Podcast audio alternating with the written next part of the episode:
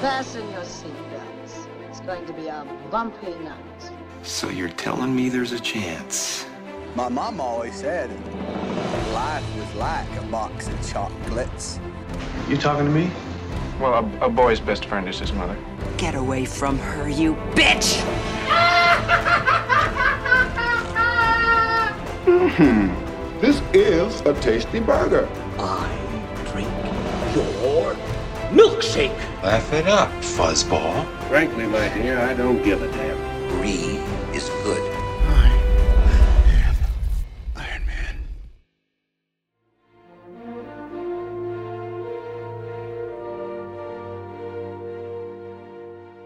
Saludos y bienvenidos a Cine Express Throwback, episodio número 87. Mi nombre es Fico Canjiano y bienvenido al podcast donde discutimos películas que nos gustan, clásicas que han impactado el mundo del cine, la taquilla, eh, los premios, etcétera, etcétera. Así que hoy vamos a estar tocando la primera película de la nueva ronda de películas de, películas de, de mafia, eh, mafiosas.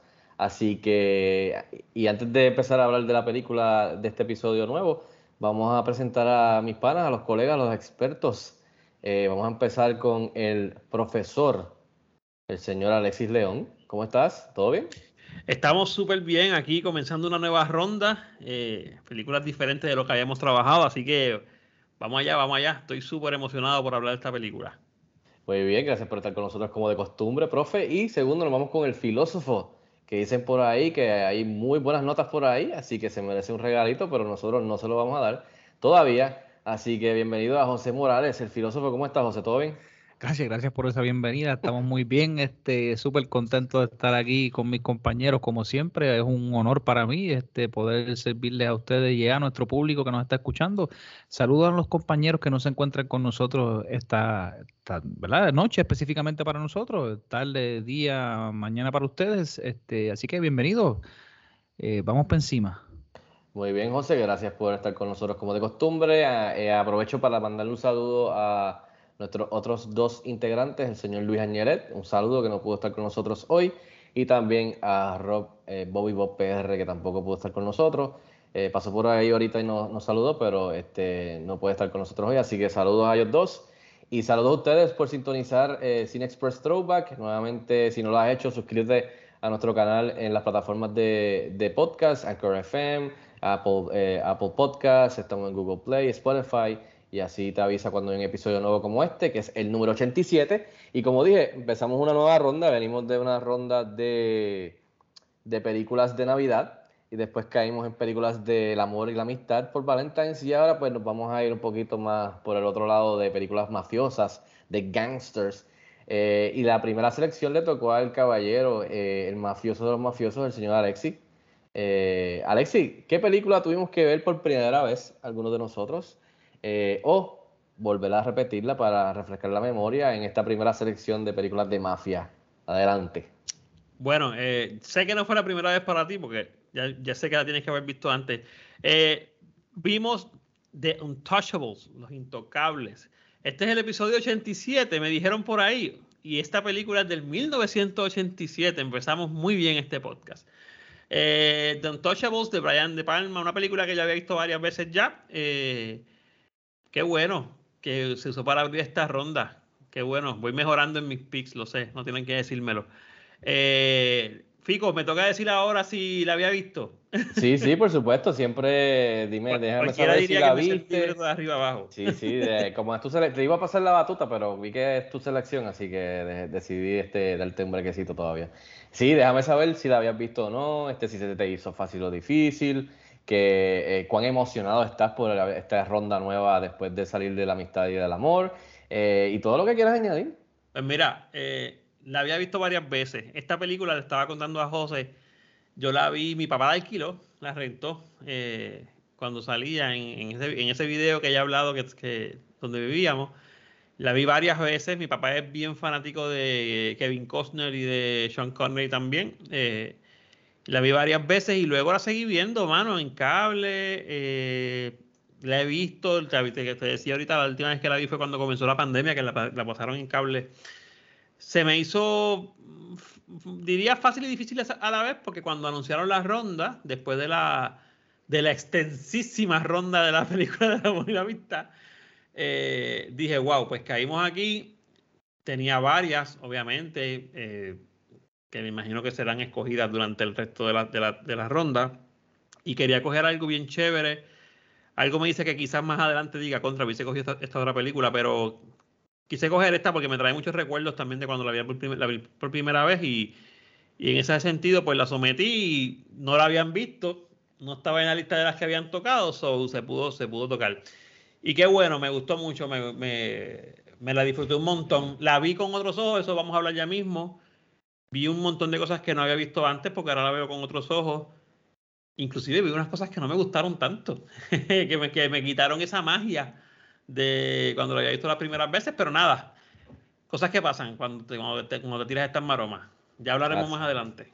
Así mismo es, y me parece este, irónico que para una película que se llama Los Intocables, eh, como dices, pues la tocaste muchas veces, eh, pero eso lo vamos a hablar después. Eh, José, ¿la habías visto? ¿No la habías visto? ¿Y ahora qué tal viéndola en estos días por primera vez? ¿O por vez número, qué sé yo, si es que la has visto anteriormente? ¿Qué tal la experiencia? Sí, la primera y la nueva. Yo la, yo la había visto en, en múltiples ocasiones, pero de verdad, viéndola otra vez, es como si nunca lo hubiese visto.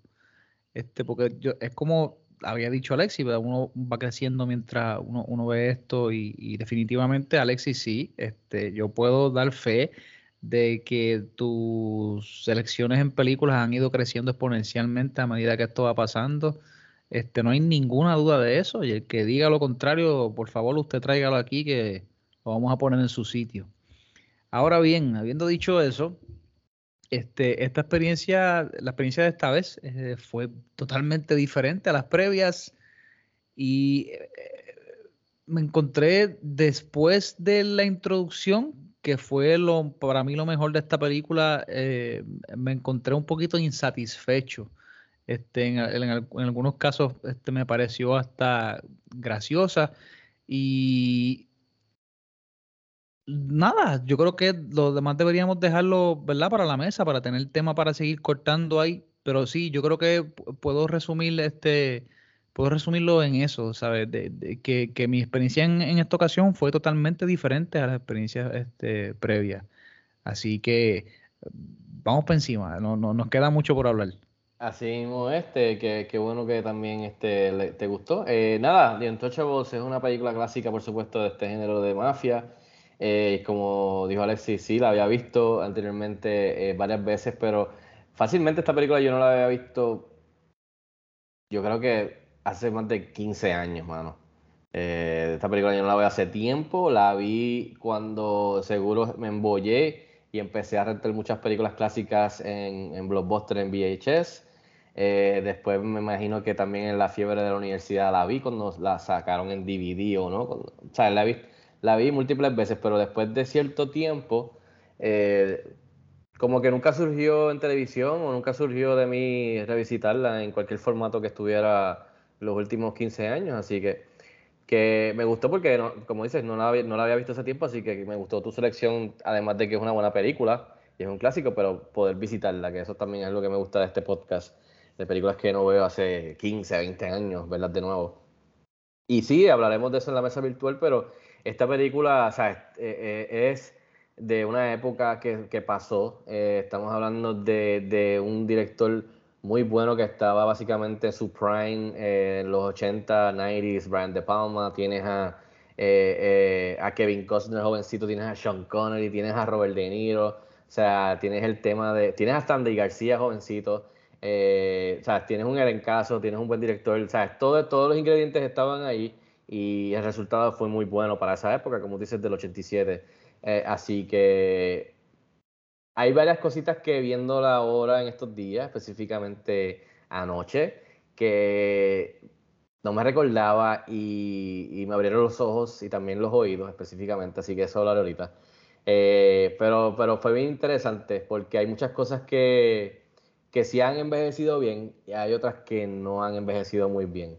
Este, así que, pero muy buena selección, un clásico que íbamos a llegar a The Untouchables de alguna manera u otra en este podcast. Así que, así de buena es. Así que nada, antes de entrar a la mesa virtual eh, con la película de la selección de Alexis, Vamos a, voy a mencionar aquí, aquí unos detalles. The Untouchable se estrenó el 3 de junio de 1987. Una duración de 119 minutos, dirigida por Brian De Palma, escrita por David Mamet, basada en el libro del mismo nombre de 1957, producida por Art Linson, distribuida por Paramount Pictures. La trama eh, está situada en el 1930 durante la prohibición y la película sigue a la agente Elliot Ness mientras forma el equipo de los intocables para llevar a Al Capone ante la justicia. Un elenco, como dije, de Kevin Costner, Charles Martin Smith, Andy García, Sean Connery, Robert De Niro, música de Ennio Morricone, la leyenda, fotografía de Steven H. Burham, edición de Gerald B. Greenberg y Bill Pankow un presupuesto de 25 millones y en la taquilla logró 106.2 millones. Entre algunos de los elogios, detalles y, otras, eh, otras cositas, 83% en Fresh, eh, Fresh and Rotten Tomatoes, eh, nominada a cuatro premios Oscar. Sean Connery ganó Mejor Actor de Reparto. Nominada a dos Golden Globes, Sean Connery ganó Mejor Actor de Reparto también. Ganó un premio Grammy, Ennio Morricone por su banda sonora. Nominado al Writers Guild Award nominada a cuatro premios BAFTA, ganó Ennio Morricone también por su banda sonora, y nominada al premio César en Mejor Película Extranjera. Hay muchas otras cosas más que logró, eh, la taquilla, el premio, eh, muchos ensayos, reseñas que pueden encontrar en el internet, en YouTube, para entrar más a fondo en, en esos detalles, pero nada, aquí lo vamos a hacer a nuestra manera, como hemos estado haciendo ya por 87 episodios.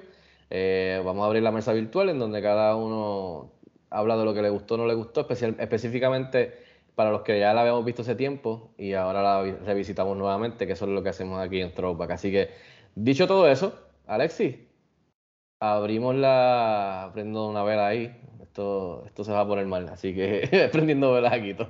Así que adelante, Alexis, empezamos con la mesa virtual. ¿Algo que te haya gustado o quieres empezar con lo negativo? Porque eh, no, voy a decir un par de cosas eh, para recordar al compañero Rob que no está con nosotros hoy.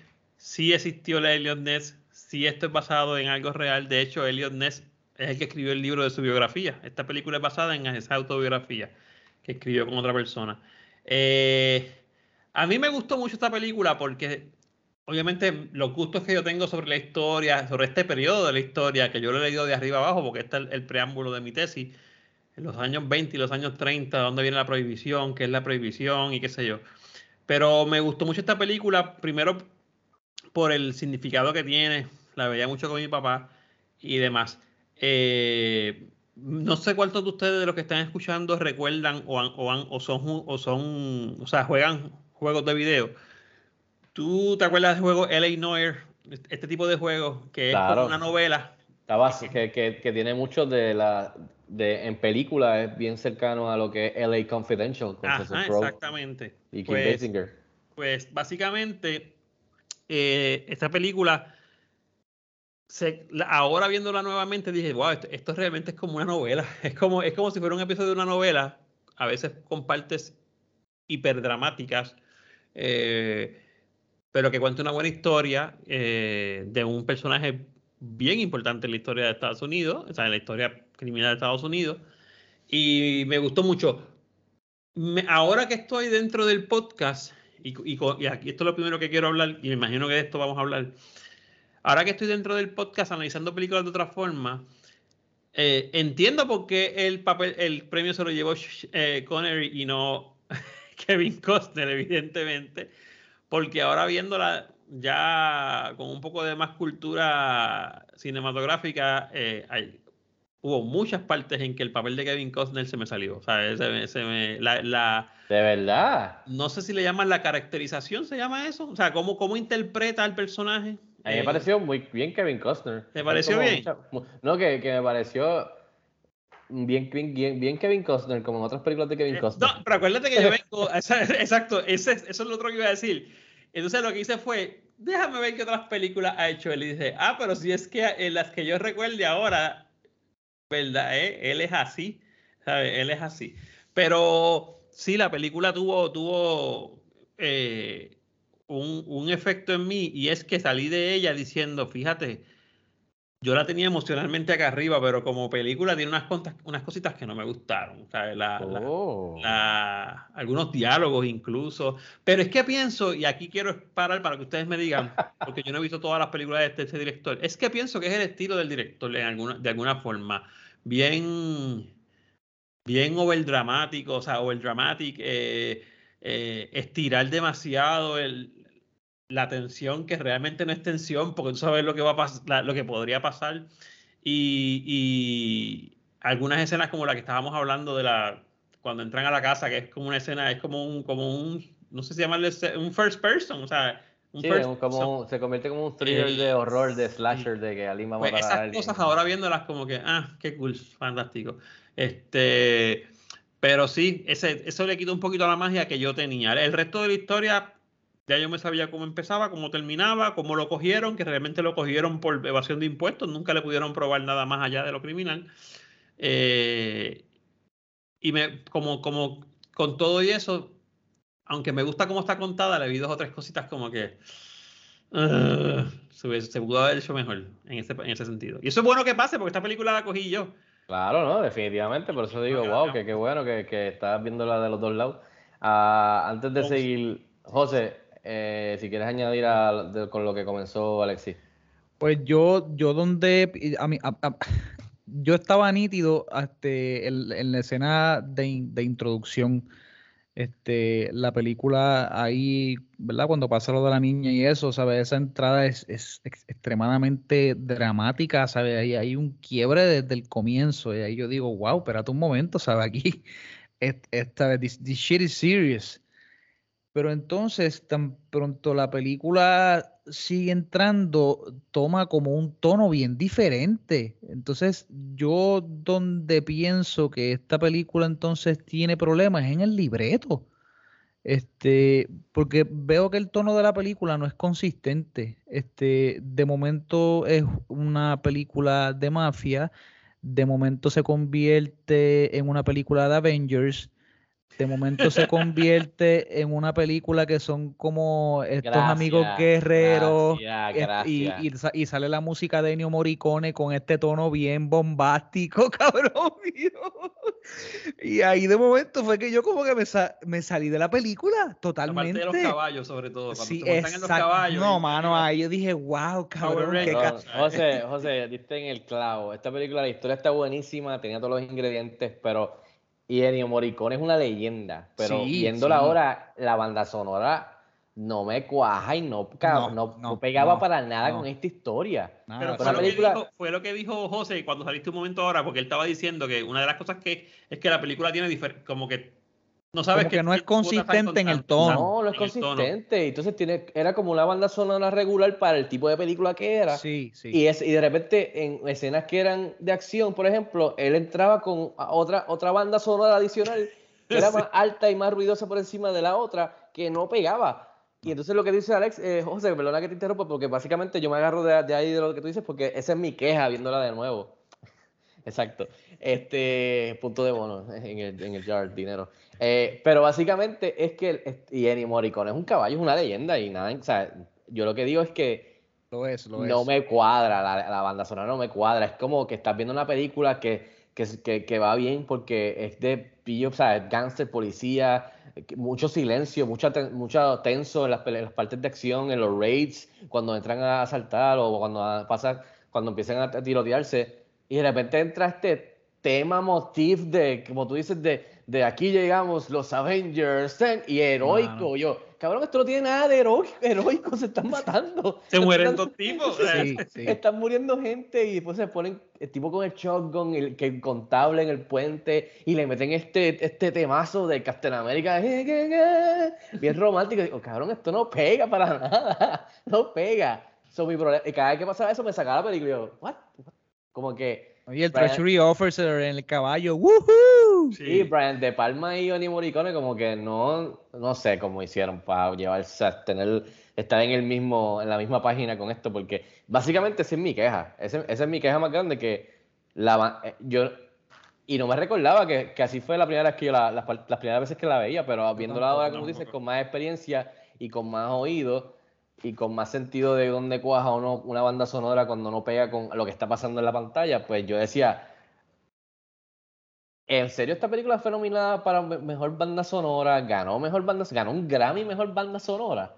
Es como que, eh, yo no sé, yo, yo no entiendo eso, que me alegro por ellos en el 87, pero esta película sale con, con, esa, con eso ahora aquí y la masacran. La masacran porque no pega nada, no pega nada. Ustedes están, o sea, Alexis, Mano, yo sé que de está de acuerdo, pero tú estás de acuerdo, porque no me, o sea, literalmente era un theme de Marvel, de Avengers, Sí, yo- vamos fíjate, yo- todos, yo somos los héroes. te voy a ser bien Aquí sincero. no hay héroes, no somos héroes, ustedes no son héroes. Te voy a ser bien gente sincero. de los dos lados. Voy a ser bien sincero, yo, yo tuve tantos aspectos de la película en los que me tuve que fijar y decir contra. No era, o sea, para, para ponerte un ejemplo, José habló de la escena principal. Yo, yo, yo sabía que eso estaba, pero a mí se me acordaba realmente de la intención de esa primera escena de la bomba. Pero la, el resto de la película no es así de fuerte. ¿Entiendes? Tú, tú tienes la montaña. Yo estuve pendiente a tantos aspectos en los que yo dije contra, no era tanto, mano, la escena del, del puente es demasiado y no sé si llamaba hiperbolizado, no sé, eh, es- eh, eh, la música tuvo tanto, tan pendiente a tantos aspectos que en el de la música, ahora que lo mencionan, digo, carajo, es verdad.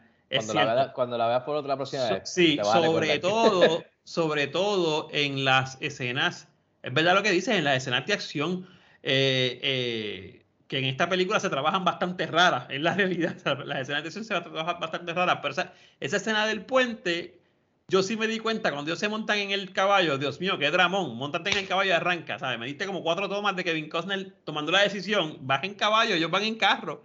La física me dice a mí que tienes que arrancar antes que, que se monten en el carro. Entonces, el tema cuando se montan y van cabalgando, cuando se baja aquel con el shotgun y, y, y- o sea, es, es- es como que es verdad, es como que too much. No sé, no, no, ahora que ustedes lo dicen, tendré que volver a verla. Te lo, no ju- sé te lo juro que, te lo juro que yo creo que Ennio Morricone sabía lo que estaba haciendo y se estaba vacilando la película. Él se estaba tripeando a Brian De Palma y al resto de la película.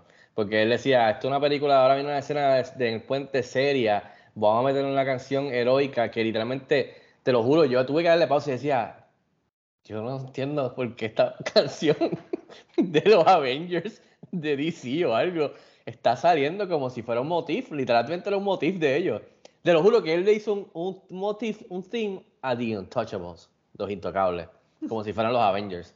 En, en- Y es como que era una, para mí fue como que era una parodia de la historia seria de Al Capone y los tipos que están tratando de cogerlo por donde pudieran cogerlo. Y se convirtió en, especialmente como dicen las escenas de acción, era como que se fueron por otro lado y los romantizaron, o sea, they romanticize it, like, y so- como que el- ese, ese tono, y es bien raro, José y Alexis, porque es el contraste de los, usualmente de los tonos, es cuando hablas de los diálogos o lo visual. Bien rara a la vez el clash de tono que no cuadra es en algo que es con la música. Que es bien interesante porque yo no recuerdo que, que haya una, una- una- un problema de tono, de, de- de por dónde te estás yendo con un tono que tú estableces, como tú dices, con ese, con ese opening frío, que literalmente muere la niña con una bomba y establece el tono que debería ser en esta película. Y entonces entra esta banda sonora bombástica, tipo, o sea, heroico. Y ahí tú ves que, el- que, que ese tono están peleando, porque entonces están los, el aspecto de los Avengers tratando de jalar para tu lado. Y entonces como un después, clash, mano, ajá, y después de- Brian de De Palma visiones. corta y quiere caer en una escena seria, de nuevo, con el, con el tono del principio. Sí. Está como que, ¿Qué- ¿what? ¿Qué, qué es lo que decía José? Y quisiera retomar eso, que es lo que decía José y quisiera re- retomar eso porque José dijo algo, y es que esta película a veces es acción, a veces es drama, a veces es psicológica con el tipo internamente, con Elliot Ness que no sabe qué va a hacer, eh, a veces es comedia, porque hay, hay beats de comedia, este, incluso en la incluso en la escena que muere Sean Connery, que él le dice, tú viniste a saltarme con un cuchillo. Entonces, es, es tan idílico, diría yo, que él lo persigue y cae en el balcón y allí entra otro con la metralleta y le entra 32 tiros, pero Sean Connery está vivo cuando Kevin Costner llega y le dice... Por, Y eso, loco, le, por eso le dieron el Oscar, porque, porque no se murió. Y loco, y en esa escena entra Ennio Morricone con una banda sonora heroico. Sí. Búscalo. Y yo decía, le están metiendo tiros a uno de nuestros héroes. ¿Cómo eso es un motif heroico con la banda sonora alta ahí? Yo, no pega. Mira, yo quiero decir algo que para mí fue lo más importante y lo más que me impactó de verdad. Y es que yo creo que Brian De Palma tenía un enfoque en poder separar moralmente a los héroes de los villanos y no lo hizo. O sea, no lo hizo en ningún momento. O sea, porque tras que nos presentó la, mafia ¿verdad? dentro de la policía también y la corrupción, que fue una de las cosas, ¿verdad? Que eso se da, es real. Pero también cuando uno de los, de los oficiales de tesorería, pues también se fue a una esquina a beber del ron que estaba saliendo después de haberle pegado un tiro, ¿sabes? qué cosa más loca o tenemos un oficial que se rinde a toda la moral porque tenemos que bajarnos al mismo nivel que los criminales, que saca un cuerpo, el de Sean Connery levanta el cuerpo y le pega un tiro post-mortem, o al mismo Elliot, Ness, ¿sabe? Que renuncia a su ética y tira el tipo del edificio, o sea, yo creo que... en la escena del fall, del, del falling, que es icónica. El quiebre más grande para mí es, es ese, ¿sabes? Es cómo tú haces el héroe, pero terminas bajándolo al nivel del mismo villano. No sé, no sé si recuerdan que hace poco, y no quiero dar spoilers, Batman este, empieza con una ideología y termina con otra que lo acerca a los demás, ¿no? Eh, ¿Sabes? Tenemos el ejemplo perfecto de cómo ha ido cambiando el cine a través de los años, pero ¿qué pasa? Yo no me creí esta película en ningún momento, brother. O sea, yo cuando digo que no me la creí es que Ay, Dios mío, hay mucha gente que se lo achacaría el tiempo, pero no es el tiempo, porque The Godfather es más vieja que esta película. Y yo me creí The Godfather. O sea, yo me creí esa, ese ambiente, ese tono. Y yo no soy súper fan, y Fico lo sabe, de las películas de mafia. Pero, eh, o sea, no es que yo sea fan o no de las películas de mafia, es que si una película está bien contada, la película, independientemente del género que sea, yo me la voy a disfrutar. Y el problema más grande fue este, ¿sabes? Hubo como un problema de tono y hubo un problema de libreto en el core de cómo yo hago estos héroes que sean likeable, pero yo creo que el, error más grande de él fue bajarlos al nivel de los villanos y darnos, este, digo, yo no sé si eso fue lo que pasó, Alex, y yo de verdad yo no tengo idea de, de, de, de la vida real de estos, de estos personajes. Yo, y, diablo, y voy a decir otra lo que era más, yo no le hubiese dado un Oscar a Sean Connery en esta película. Ese es mi otro problema, viéndola estos días. Eh, eh, nada, más, nada más con la inconsistencia de los acentos que tiene él. o sea, yo digo, wow, ¿sabes? Este tipo de verdad le dieron un Oscar. Tiene que haber sido por Guay. porque en verdad no. Sí, porque yo no, veo, no veo, no veo otra no hay manera. que, no hay manera que a él le dan un Oscar hoy día por eso, no, por eso, no, por eso. No hay break, no hay break. Porque, por exacto, por la inconsistencia del acento, porque él está haciendo de la de un Irish. De un Irish. el acento Scottish de él, de verdad. No, es, entre medio. Wow, wow. Y, y, y, Alex, tú lo dijiste que al principio, sí, él, él, el, el, personaje con más, eh, como dice en inglés, con más meat en los bones, con más carne, es el de Sean Connery. Porque el de Kevin Costner es bastante no, o sea, se queda en el mismo sitio hasta que por fin tiene que tomar la decisión, hombre de familia, o te, te, lo meten por hoja a boca y, y ¿sabes? nariz. Pero el Lechon Connery entra, eh, cambia la química de la película eh, y en sí, él se lo dice, tú eres mi tutor, tú eres, tú eres el que me está, tú eres mi Jedi Master. Y él le dice, en verdad que sí, brother. De todos ustedes que no saben hacer las cosas, soy el veterano aquí. Eh, no, y él era, él era el único policía. Y él, ese, ese, otra, eso es otra que iba a decir, que, se pega más o menos por lo que, por lo que decía José ahorita. O sea, esta gente son, son agentes del tesoro, son, son agentes de Hacienda. Imagínate que son empleados de Hacienda. Hay empleados, de Hacienda. hay empleados de Hacienda que tienen alma, eso es cierto. Eh, porque son de intendencia. Pero el policía aquí es Sean Connery y, Andy García, que es policía también. Que por eso es que al final le dice, mejor que la, cuando el crucifijo ese que deja Connery, mejor que lo tenga un policía. Este. Pero ahora yo pensando, José, y esto quizás para otra conversación, porque cuando tú dijiste que quizás tiene un problema de libreto, o que tiene un problema de libreto, ¿no será porque esta película realmente es basada en las memorias de, él, que era un agente del tesoro? Entonces, para poder crear quizás una película basada en la idea de un personaje de acción, eh, trataron quizás de, contarla de otra manera. Habría que leer las memorias en ese sentido, ¿verdad?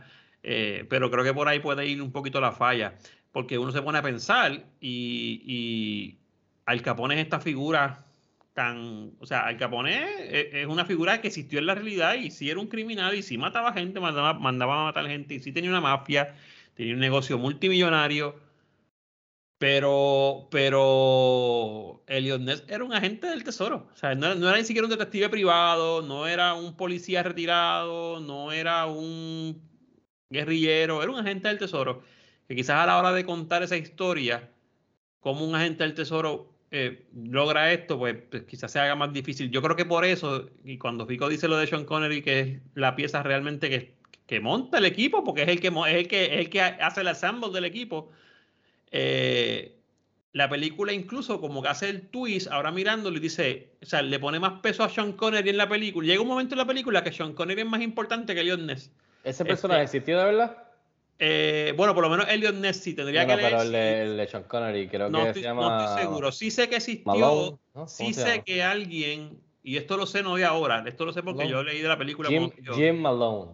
Eh, uno de los, de los Untouchables estaba vivo cuando hicieron la película y sirvió como de oh, consejero, consultor.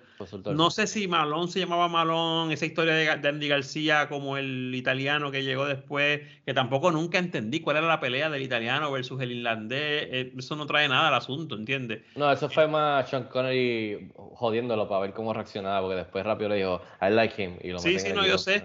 Pero eso alguien lo puso en un libreto para que se dijera ahí, ¿entiendes? Que es lo que yo digo.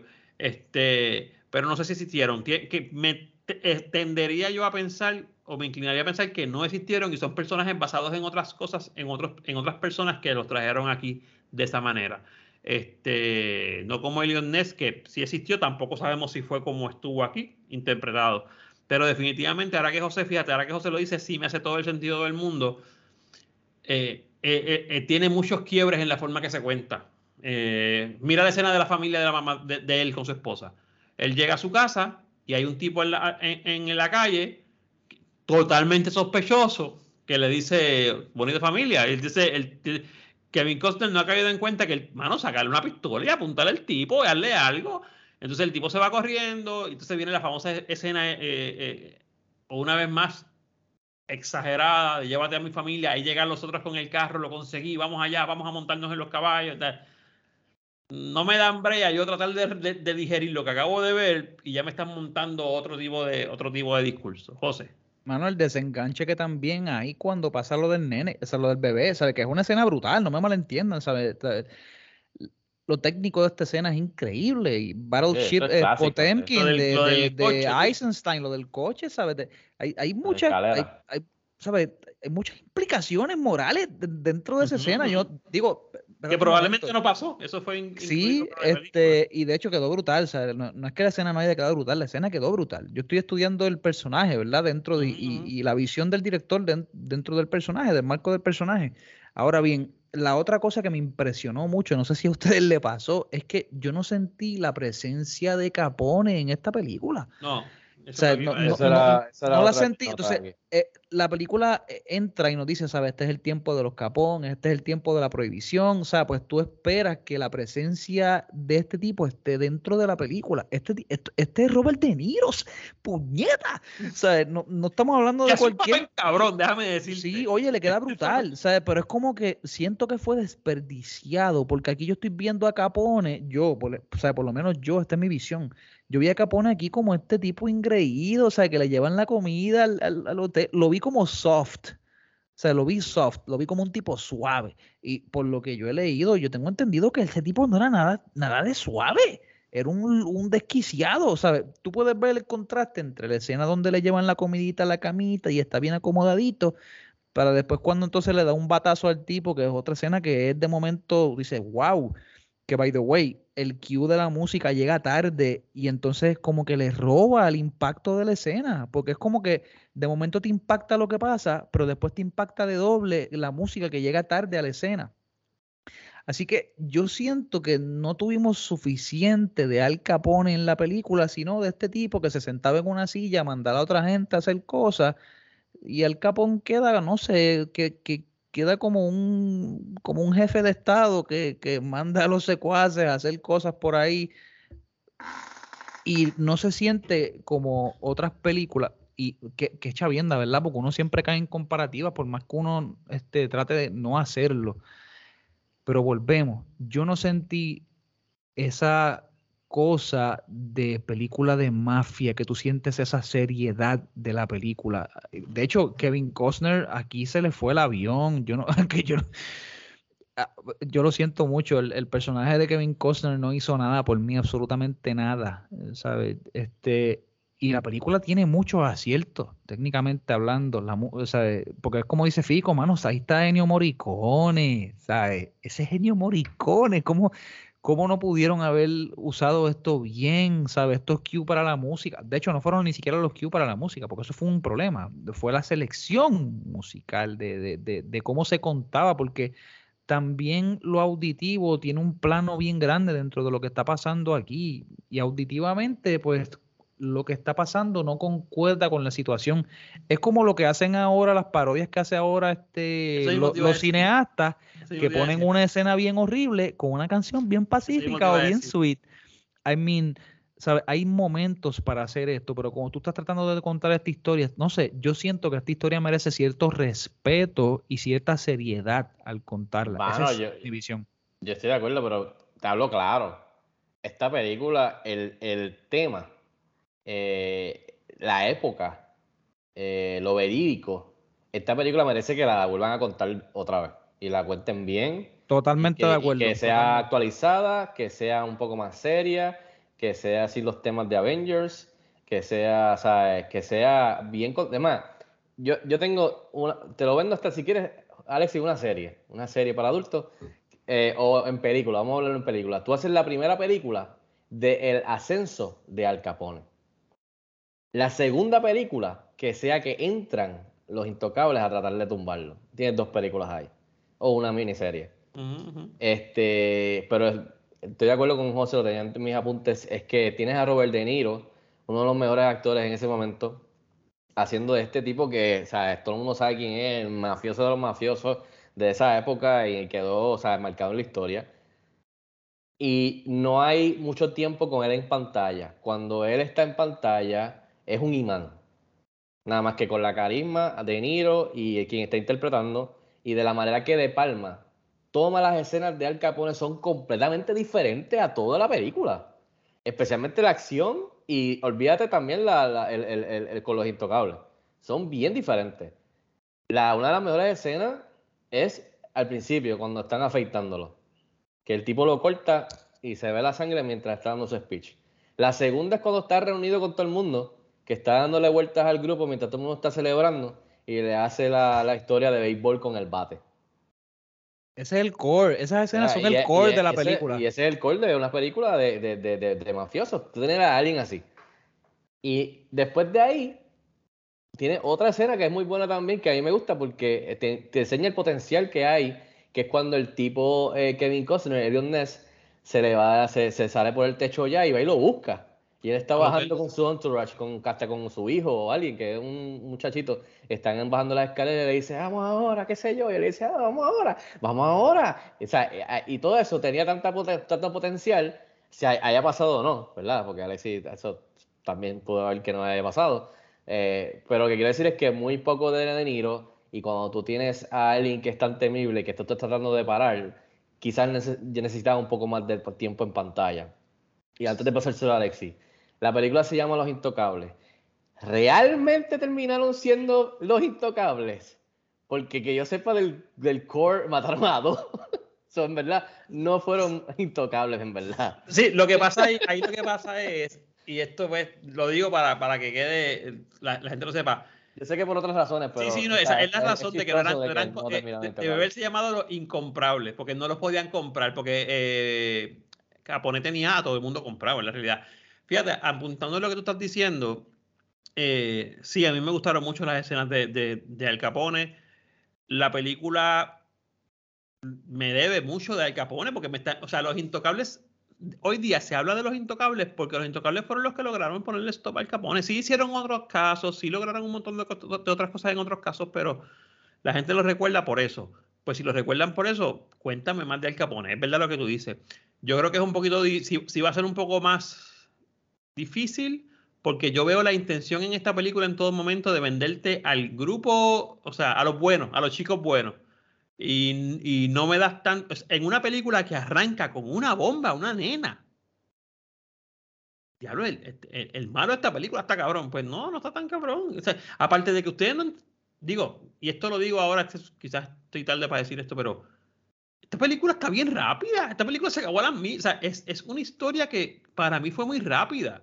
Con, con, con, o sea, una historia de mafia, con un tipo como Al Capone, con un grupo de cuatro personas que primero tienen que empezar a conocerse, esas dinámicas, y de repente ya en dos horas lo conseguiste, le bajaste la mitad de la gente, lo llevaste a un juicio, le quitaste un jurado. Se siente rush. Yo estoy de acuerdo contigo. O sea, muy rápida en ese sentido. Y eso, eso, eso fue una de las cosas que pude percibir hoy que la vi otra vez y dije, coño, ahora viéndola como que... Sí que se merece que sea una épica. una épica. mira, desde que, se monta desde que se montan los Avengers, ellos no tienen un setback. No les, no les pasa nada malo. Nada. La única escena donde hay un setback es cuando él trabaja solo, que llega a... a él piensa que está haciendo una redada y lo que hay son paraguas. Desde que Sean Connery entra, que podemos llamarle el, el, el ay, se me olvidó el nombre de la, del, el Jedi, el Jedi, el, el, el, de Samuel L. Jackson, eh, Fury. Windu, Windu. Podemos llamar el Fury de los, de los, desde que Sean Connery entra a montar el grupo. Todos son aciertos. Todos. Lo que faltan son los jetpacks. Todos, todos son aciertos. que nunca agarraron una pistola, pero Exacto. Se, se, se, se, cuenta muy rápido en ese sentido y les resta a lo del Capone. Yo puedo entender que el libro probablemente hable más de los intocables porque es una autobiografía. Pero si quieres hacer eso, no me presentes a un Al Capone que es capaz de mandar una bomba y que una nena muera. ¿Entiendes? sí, eh, porque los stakes están muy altos. O sea, empezaste, empezaste con un tono bien alto, bien dramático, ¿sabes? Eh, después de ahí bajaste totalmente y después volviste y subiste otra vez y volviste y bajaste. Está bien difícil, bien, bien difícil. Que no, digo, y esta es mi opinión que no significa que la película no entretenga, porque a mí me entretuvo. Ah, no, no, claro. Pero, ah, no, no, claro pero sí, ¿sabes? Que, que, tiene esas cositas como que. Mm, y, y, sobre, y, me gusta porque, por ejemplo, mi esposa me preguntó y me dijo: ¿Te miraste la película? Yo, sí, y, ¿Y qué te pareció? Pues fíjate, es una película que ahora estoy encontrándole fallas que no veía antes. ¿sabes? Que no veía antes porque son fallas de en la producción, en cómo me la están contando. ¿sabes? Cómo me la están contando. Eh, y, perdona que te interrumpa, y esto está bien brutal, o sea, porque esto, esto es lo mismo que pasa cuando uno estudia algo, cierto o falso. O sea, tú de momento eh, entras y, a veces uno, uno no sabía ni siquiera las cosas que estaban frente de uno y de momento uno tiene nuevos ojos. Y nos pasó a todos. ¿Tú sabes a quién le pasa esto? Y ni siquiera es parte de este podcast, a mi esposa. O sea, Angélica se sentó a ver conmigo y en la película y cuando pasó lo de la música, Angélica me dijo, loco, o sea, yo te di el break del mundo, pero hasta aquí llegué. O sea, yo no entiendo qué carajo está pasando en esta película, yo me voy. te quedas tú solo aquí. Esa es la, importancia de verla con un buen equipo de sonido también para que tú te des cuenta de la película. A veces yo veo gente viendo películas en cosas que digo, no vas a escuchar el sonido ahí como debe ser. No, no, y que, y que, y que y again, no, no, no es faltándole respeto ni, ni, ni, ni hablando mal de, de, lo que hace de Ennio Morricone, porque again, es una leyenda, el tipo es un duro, pero es que no pega lo que él hizo con lo que Brian De Palma también hizo, o sea, no, no me cuadro.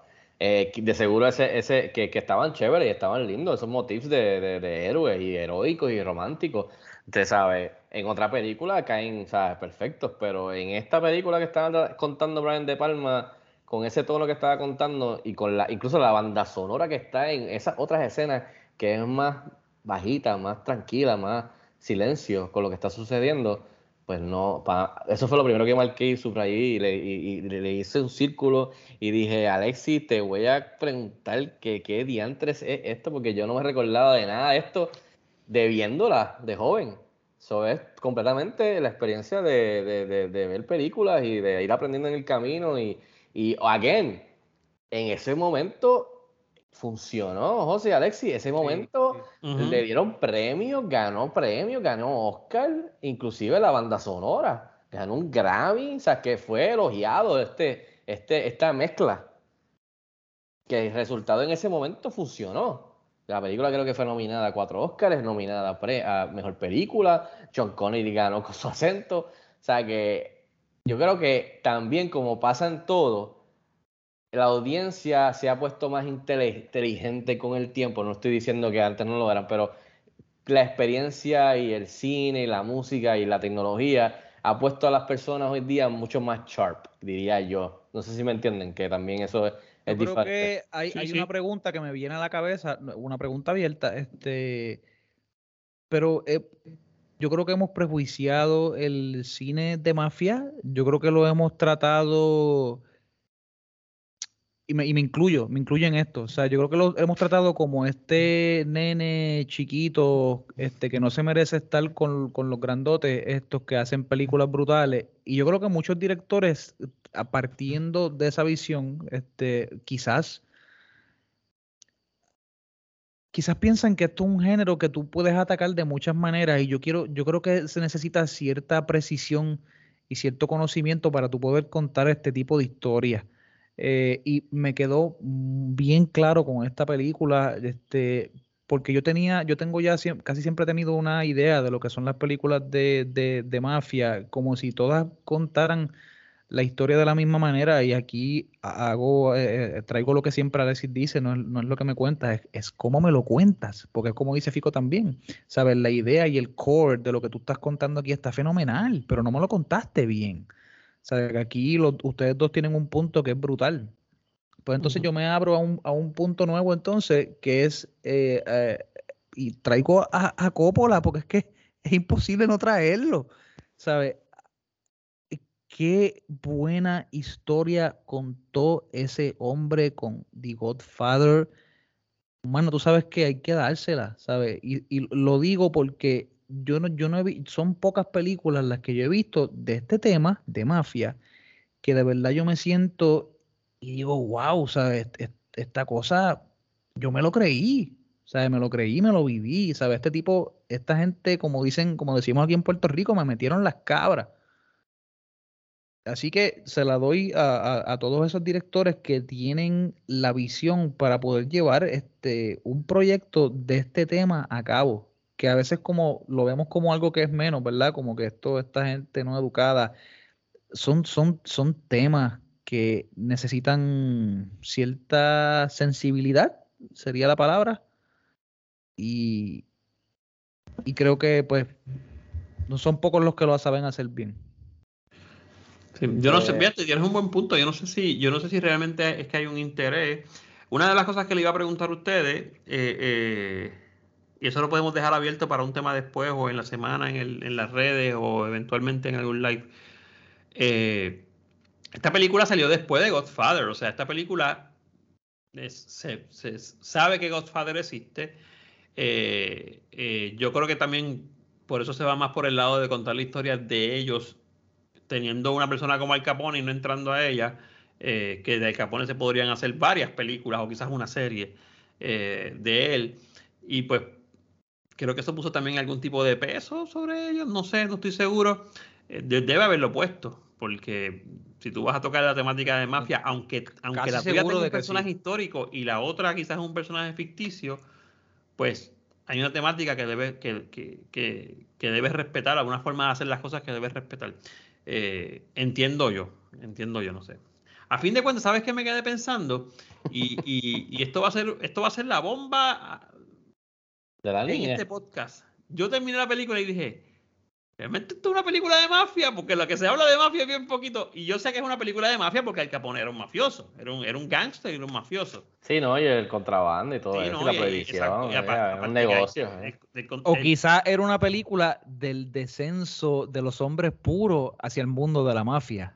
Los- la- yo creo que también era, era- realmente esta película fue una película de cómo, de cómo lograron acabar, un grupo logró acabar por lo menos con Al Capone, que no logró acabar, tuvo preso como 14, 12 años y siguió su negocio y después se acabó la prohibición y otras cosas. fue, él, él fue a prisión, exacto, como Fue a 11, 12 prisión, años, pero ¿no? fue a prisión. Los cargos por evasión, cuando Sí. vienen a, su, a contar, fueron como 12 o 15 años, no estoy muy seguro. No, fue- no fueron más de 15 años.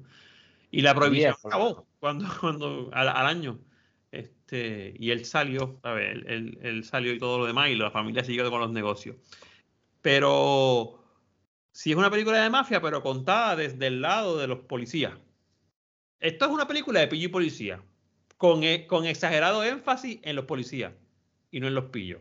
O sea, exagerado énfasis en los Por pillos. eso yo, cuando hablábamos en el chat, estaba ese listado y, y en esta ronda, de alguna manera u otra, tú vas a ver que, que, se, que, que se, que se bleed el, el, el, el- lo de la mafia con lo de los policías corruptos y Ujú. PG policía. Ujú. So, eso puede ser que lo vean en esta ronda, como ya tú mismo lo mencionaste, porque usualmente todo lo que tiene que ver con mafia, pues por supuesto tiene que ver con policía y pillo, y también este con policías corruptos, políticos, políticos corruptos, todos los que están comprados como Al Capone tenía en, en- en esta Sí. historia, que cu- ocurrió de verdad, así que... No, y- eh, y, que interesantemente, déjame hacer algo aquí rapidito, porque creo que se puede quedar también para que las personas que escuchen sigan compartiendo y en los comentarios. Cuando tú ves una película, digo, no voy a tocar Godfather porque sé que vamos a hablar aquí eventualmente de ella, este, pero una película de mafia, en la mayoría de los casos, o por lo menos eh, eh, en, los casos que, se- que- normalmente la gente recuerda, una película de mafia es una película de, del malos contra los buenos. Sin embargo, hay muchas formas de contar la mafia, porque una mafia es una familia. Voy a traer un caso, y yo sé que es un caso sumamente distinto, geográficamente distante. La historia de la historia de Pablo Escobar, que básicamente era un mafioso, pero le daba dinero al pueblo. El pueblo abogaba muchas veces por Pablo Escobar. O sea, tú puedes contar la historia desde otro lado. Y esa serie que se hizo, que a mí me gustó mucho, aunque tiene varias cosas que no me gustaron, pero al final logra el efecto porque la gente muchas veces apoya a Pablo, porque ven, ven la historia contada desde el mafioso. Y creo que, creo que ofrece una perspectiva adicional a siempre contar la- las películas de mafia como entre los malos y los buenos, que eventualmente pues el bien se supone que, que, que triunfa, se supone según las películas que triunfa al final, pero realmente el mafioso es malo, hay que ver qué es lo que hace, ¿no? No estoy diciendo que no sea malo siempre o que sea bueno siempre, pero lo añado a lo que a lo que estabas diciendo tú y lo que dijo José, porque se convierte en esta historia del bien y la pelea, la pelea del bien y el mal, y lo que hace el malo siempre es malo, y lo que hace el bien, el, el, el bueno siempre es bueno, ¿entiendes? Eh, nada, quería dejar eso por el tintero. Esta, esta conversación la vamos a retomar obligado cuando hablemos sí, de la. De hecho, esto Eh. me hizo pensar en otra cosa. Batman, en, en esencia, no es una película de mafia. Claro, sí, porque es que Y, está todo y eso- entonces, y entonces se, se originó, o sea, se originó o se hizo como el antídoto a la corrupción, el vigilante. ¿Él es el Untouchable original? Sí. Sí. Me voy. Que by the way, Tienes- que tienes va- un punto que- ahí. Que, que para ir cerrando, algo que me gustó que fue como un, un nod a- después de la película, incluso de, de- de Batman, es como ellos por fin cogen a, a la mayoría de la mafia en Gotham City en The Dark Knight, que es por lo de. No, no es por lo de evasión de. ¿Es por lo de evasión de taxes? Que cogen a todos, o es lo de. ¿Cómo se llama el acta? Que Harvey Dent dice que ellos lo logran coger a todos. Por Mano, lo no- de- no por lo del si es dinero, el y ellos los, los ah, lo juntan del a todos y los cachan. El mismo no, no, dinero, no recuerdo cuál es el- el término específicamente, mano. Nada, el punto es que me recordó aquí, o sea, obviamente aquí pasó primero, pero me recordó que aquí, que pasó en la vida real, de la manera que cogen a este supervillano, es con lo de evasión de taxes, que lo trae a colación el contable, ¿verdad? Que, que, que en este caso diría yo que sería el Hawkeye de los Avengers de aquí. No sé, en verdad. Termina matando Sí, de no, gente sin oye. tener la experiencia en, en, en armas. qué? Oye, deja- déjame decir algo. Y que este tipo, desde que entró en escena a principio, él está tratando de convencer a Elliot de que lo cojan por taxes. Es Elliot el que no quiere. No el quiere, tipo vio el, el, el tipo Eh, vio eh, la forma de estamos- cogerlo estamos- rápido. Estamos claros de que Elliot era bien dramático. Sí, Él era demasiado. bien romanticón, bien dramático. O sea, eh, Por eso pienso que Kevin Costner era el mejor para el papel. sí. Así que, este, pero nada, no sé si quieren añadir algo más para ir cerrando en este episodio número 87. Alexi, José, ¿algo más? O, o- Nada, ¿sabes? Con, con, con ese mismo tema, ¿sabes? Siento que hay, hay, hay muchos temas aquí, ¿sabes? Que, que, que políticamente también se pueden estudiar, ¿sabes? Porque ve- vemos que el policía está tratando de manejar esto, diríamos, fuera del Estado, ¿sabes? En ese sentido es medio anarquista. Eh, y también lo veo como traspasando los valores eh, del, del bien y el mal, ¿sabes? Yo veo que él, él también se construye una moral propia. Este, sabe que él, él también está usando una imaginación política, pero en este sentido el tipo, el tipo renuncia, ¿sabe? Al Estado y, y- y a los valores. A la, valorización, perdón, de los valores est- establecidos por, por el Estado y, y se puede decir que hasta por, la misma religión, ¿sabe? Para después crear unos propios y hacer lo que le da la gana, ¿sabe? Que estamos viendo un tipo aquí que, que al fin murió por, por, por, los- por las mismas creencias de él. Sí, ¿no? Y, y sobre todo, un tipo que dice, voy a hacer lo que, lo que sea correcto dentro de la ley, pero termina siendo un gatillo caliente. No, ¿sabes? exacto. Y, y- Que- y en que- la película yo no veo esa transformación. Eso fue otra de las cosas. Yo no veo esa transformación de un tipo que Pero, empieza. pero, está, pero está ahí, porque el personaje de Sean Connery cada cierto tiempo le dice cuán preparado tú estás ¿Qué para vas a hacer lo que cuando tienes que el hacer. Exacto, Cuando tengas la oportunidad, vas a meter las manos, vas, vas a hacer lo necesario, que es lo que te estoy tratando de enseñar, tú sabes. que de hecho que- quedó brutal que se lo que- dijera muriéndose. Sí, él esperó ¿Sabes? para decirle eso. Mira, Eso fue el momento más maquiavélico del Dame- mundo. dame Con mi 32 El fin encima. justifica los medios. 32 balazos, gatillo al piso, quería coger su cadena y después le dijo, vas a tener los cojones, vas a meter cojones cuando llegue el momento. Blah. Por eso se Es ganó super el Oscar, inactor. tío Robles. Que by the way, que by the way, no, no tenía ni un roto en la camisa. No, no, no. Que no pude Este- evitar notarlo. Yo sé que es un no fijé. Yo sí Sí, me no. fijé que le dieron tiros, o sea, de frente y de espalda, porque él se viró. Sí, no. Después llegó. Eso fue No, sumamente pero- dramático para mí, pero. Pero- dramático, o sea, dro- romántico, romántico. Pero tenía que pasar para que le dijera dónde estaba el tren y le dijera que y le, le, le pidiera el pen- el No, pendant y le dijera, y le dijera que el fin justifica los medios. exacto, y al final del día siempre presenta la, la- la- presenta el, el punto de que lo vemos mucho en este tipo de películas es que sí, Al Capone es el villano porque hace las cosas de una manera y mata gente, pero para conseguir el resultado que ellos quieren, todos ellos mataron a un montón de gente, inclusive al Batman de esta historia que su regla era que era bajo las reglas que no iba a matar. Así que realmente ellos, eh, ellos son menos o más villanos o menos o más héroes que el mismo Capone y su gente. Esa es la Por pregunta. eso es que se mezcla el bien y el mal, ¿sabes? Exacto, así que, y creo que por eso entonces eh, Ennio Morricone quería meterle la canción de Avengers para distinguirlo de que no, estos son los héroes, los otros Y son mira, los villanos. son los héroes porque tienen el, el motif. Porque tienen el motif. Los villanos tienen la música de, de, de, de, olvídate, de Jaws y de, de, de miedo. Así que, que es verdad, busca la película para que veas. Este, así que nada, muchachos, ese ha sido el episodio número 87, eh, donde discutimos eh, The Untouchables de, del 1987 de Brian De Palma. Muy buena película, un clásico de, de este de este renglón de, de mafiosos, de crimen, de pillos y policías y corrupción, eh, licor, prohibición, así que una, una época bien interesante y verídica. Así que nada, vamos entonces para la segunda selección que me toca a mí, actually. Eh, así que en esta segunda selección de esta ronda, yo, yo voy a escoger para, para prepararnos para la semana que viene la película del 1990 del señor eh, Martin Scorsese se llama Goodfellas. Eh, también otro clásico de este género. Eh, si no lo han visto, pues aprovechen ahora, los que nos están escuchando. Y los que lo han visto anteriormente, pues ya tienen una idea de lo que, de lo que estaremos hablando y discutiendo. Eh, las cosas buenas y las cosas malas, eh, especialmente de- desde su estreno, que fue en el 90, que ha pasado, han pasado por el añito. Así que esa es la que vamos a estar discutiendo. Para los que quieren buscarla en cuestión de disponibilidad, la tienen en HBO Max ahora mismo, con subtítulos. Así que si tienen HBO Max pueden buscarla ya incluida gratis. Si no, de seguro pueden encontrarla por ahí para rentar o, o comprarla. Así que Goodfellas, Martin Scorsese, 1990, eh, la próxima película que vamos a estar discutiendo. Así que véanla y prepárense. Eh, muchachos, gracias nuevamente por estar aquí como siempre, hablando de cine, hablando un ratito de lo que nos gusta. Eh, Alexis, ¿dónde pueden seguirte, escribirte, este, seguir tu trabajo?